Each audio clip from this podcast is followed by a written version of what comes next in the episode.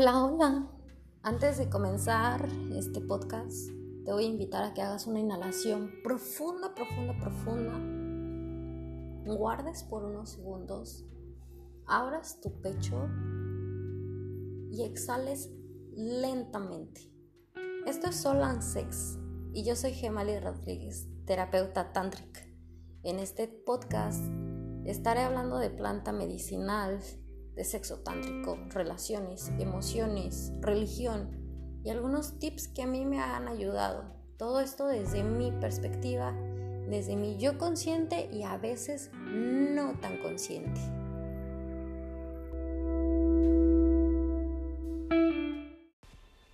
Un amigo me preguntaba que cómo podía encontrar a un buen líder o a un buen guía espiritual.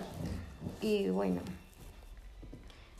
esta parte llega a ser un poquito muy especial de decirlo por los líderes que siempre al contacto hemos tenido, que siempre hemos estado expuestos, ¿no?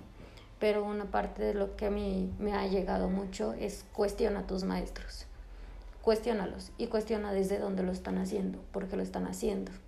Por ejemplo, muchos maestros que enseñan intimidad, placer, a planta medicinal, cosas así. Muchos de estos maestros no llevan una certificación como tal, no tienen esta parte en que están certificados para facilitar ciertos procesos o ciertas prácticas. Entonces, cuando nosotros tan siquiera ya catalogamos a una persona desde que esa persona está siendo mi maestro, muchas veces no lo cuestionamos y viene mucho nuestra relación en lo que tenemos con nuestros padres. ¿Por qué? Porque entonces lo que está diciendo papá es completamente cierto, entonces no me permito cuestionarlo, pero entonces me permito estar un poco incómodo bajo las decisiones que ellos están tomando. Muchos de nuestros maestros que elegimos llegan a ser esos papás que nosotros tuvimos, llegan a ser esos papás estrictos, llegan a ser esos papás que nos empujan a nuestros límites. Y claro, todos los maestros nos van a empujar a nuestros límites, pero desde donde no nos están empujando, desde donde está viniendo esta esencia. Pero, por ejemplo, si estás, tú estás en una práctica y tú estás en una práctica donde es de introspección, que es tan confrontativo lo que tú vas a querer eh, ver en esa experiencia. Tú te tienes que sentir cómodo con lo que tú estás viviendo en ese momento. Cuestionarle a tus maestros desde dónde lo están haciendo no es nada malo o cuestionar a las otras personas si lo que las otras personas están sintiendo también es genuinamente lo que tú estás sintiendo.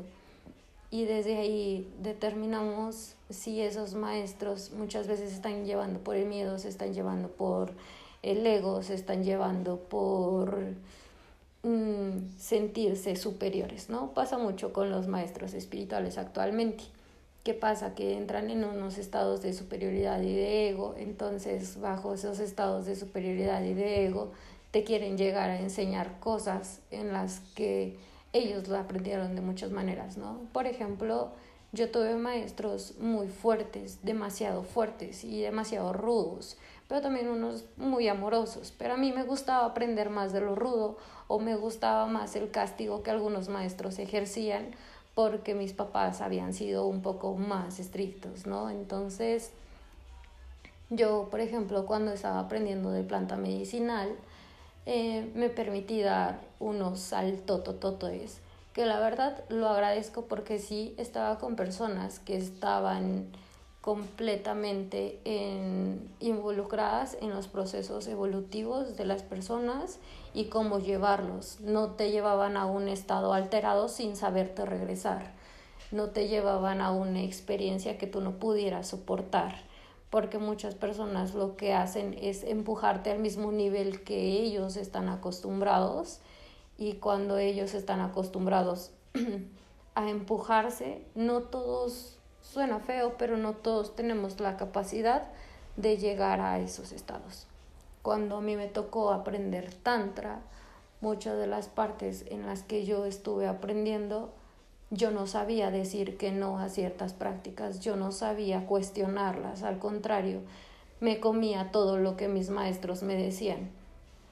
Y todo me enseñó, porque sí me enseñaron demasiado, pero cuestionarme más en el momento en por qué tengo que hacer esas cosas o por qué tengo que hacer esto o por qué eh, llega a ser una parte en que muchas veces te dicen es que tu ego no quiere morir, es que tu ego no esto, es que tu ego eh, estás poniendo resistencia. Sí, muchas veces llega a ser el ego, pero sí, también tu miedo ejerce en que te detiene de vivir o te detiene para que tú estés protegido de algo, porque el miedo es un mecanismo que biológicamente está ahí para decirnos, hey, hay una alerta, hay un sentido de alerta y cuando nosotros sentimos ese sentido de alerta, nuestra intuición, y nos están diciendo que no vayamos a un lugar o que esta práctica no está bien, que nos está sintiendo con nosotros mismos, tenemos derecho a cuestionarle todo a nuestros maestros.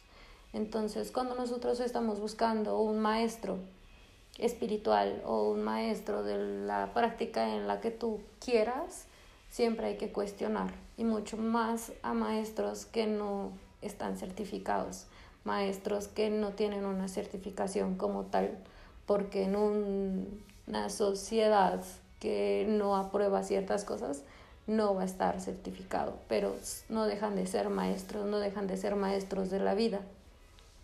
Y los maestros vienen en todos los aspectos. Los maestros más lindos y más hermosos que nos podemos encontrar son los niños. Esos niños nos aman incondicionalmente, los niños ni siquiera ven nuestros errores. Cuando nosotros vemos a un maestro ya grande que no ve errores en nosotros, está entrando en esa esencia, en una esencia pura, en una esencia de amor. Nosotros tenemos que aprendernos a relacionar otra vez como niños desde esa inocencia, pero no desde esa inocencia violada, no desde ese que yo siempre he dicho, foco rojo para los, los abusos espirituales, foco rojo para esos abusos en que los maestros te van a llevar a experiencias muy fuertes que a lo mejor en el momento no estás capaz de pasar. Siempre cuestiona y cuestionate a ti por qué lo estás haciendo. Si lo estás haciendo bajo un estado donde te sientes presionado o si lo estás haciendo porque realmente tú lo deseas. Cuestiona siempre todo. Cuestiona siempre a tus maestros los maestros y sobre todo hay que ver siempre a todos los maestros como humanos, todos se llegan a equivocar y todos llegan a tener esa parte humana en que se sienten vulnerables o a lo mejor están volviendo a aprender todo de nuevo. Y cuando digo que muchos maestros están aprendiendo todo de nuevo, es porque están integrando nuevas cosas y nuevas eh, formas de vivir esta experiencia y nos lleva a sentirnos también un poquito vulnerables. A veces ver a un maestro donde se está sintiendo caído, a veces lo señalamos como tú vas a estar así, como tú estás en ese estado, pero también es comprender que todos estamos bajo estos estados humanos y que todo alrededor de nosotros nos va a influenciar. Simplemente permítete cuestionarlo todo y sobre todo cuestionar a una persona que te va a guiar bajo un proceso evolutivo.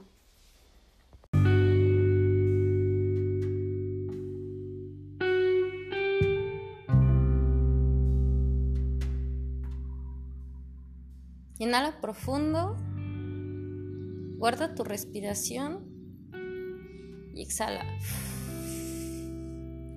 Este fue un episodio de Sol and Sex. Espero que algo de lo que haya compartido el día de hoy te haya resonado, te haya servido de espejo.